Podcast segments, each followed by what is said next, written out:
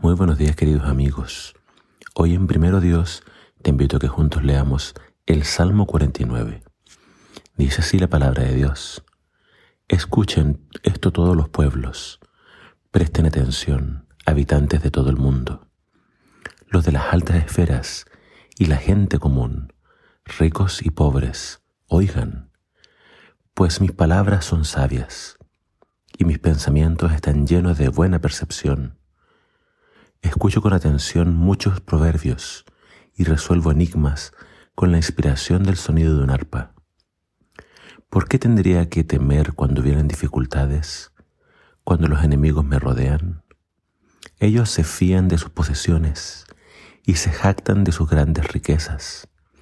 Sin embargo, no pueden redimirse de la muerte, pagándole un rescate a Dios.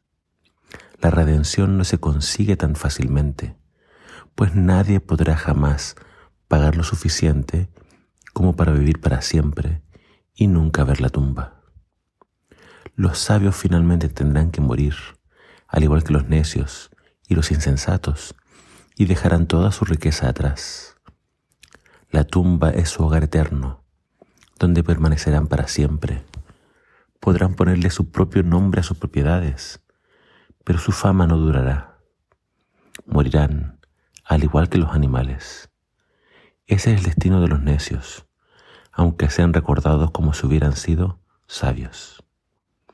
Como ovejas son llevadas a la tumba, donde la muerte será su pastor. Por la mañana los justos gobernarán sobre ellos.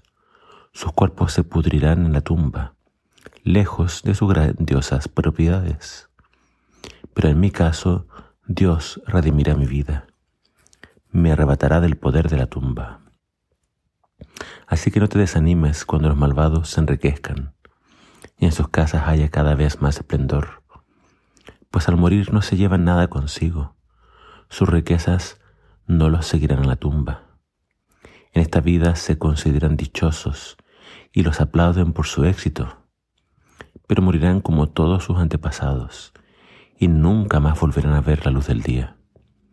La gente que se jacta de su riqueza no comprende. Morirán al igual que los animales. En este salmo hay una idea muy marcada, el tema de la muerte. Y hace la distinción entre aquellos que son necios y aquellos que son sabios. Cuando la Biblia habla de necios se refiere principalmente a aquellos que viven como si Dios no existiera aquellos que no creen en Dios. Acá se nos dice que ellos pueden tener muchas riquezas, pero por más riqueza que se tenga o sabiduría, nada de eso va a evitar la muerte. Todos tenemos que morir. Y otra idea muy importante es que no se puede pagar para tener vida eterna. Tú no puedes comprar la salvación.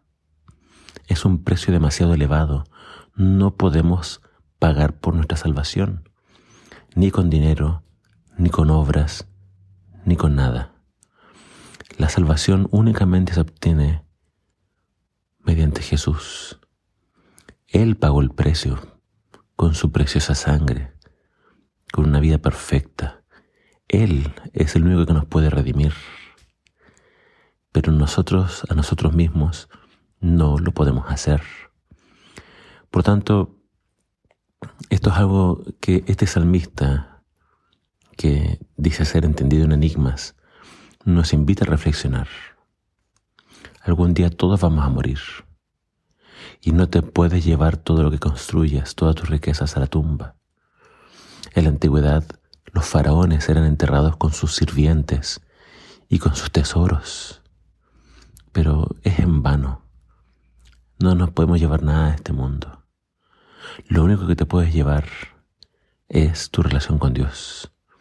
Si caminaste con Él, si creíste en Él, si tú cumpliste con su voluntad, con sus mandamientos, si entonces de esa forma te preparaste para recibir sus promesas, no para ganarlas por tus fuerzas, sino para aceptar la gracia de que Dios te da y vivir de acuerdo a esa gracia, entonces Dios te va a redimir de la muerte. Por tanto, considera mucho esto. o, vives para hacer riquezas sin Dios, o vives para hacer tesoros en el cielo. Es tu elección. Elige bien. Que el Señor te bendiga.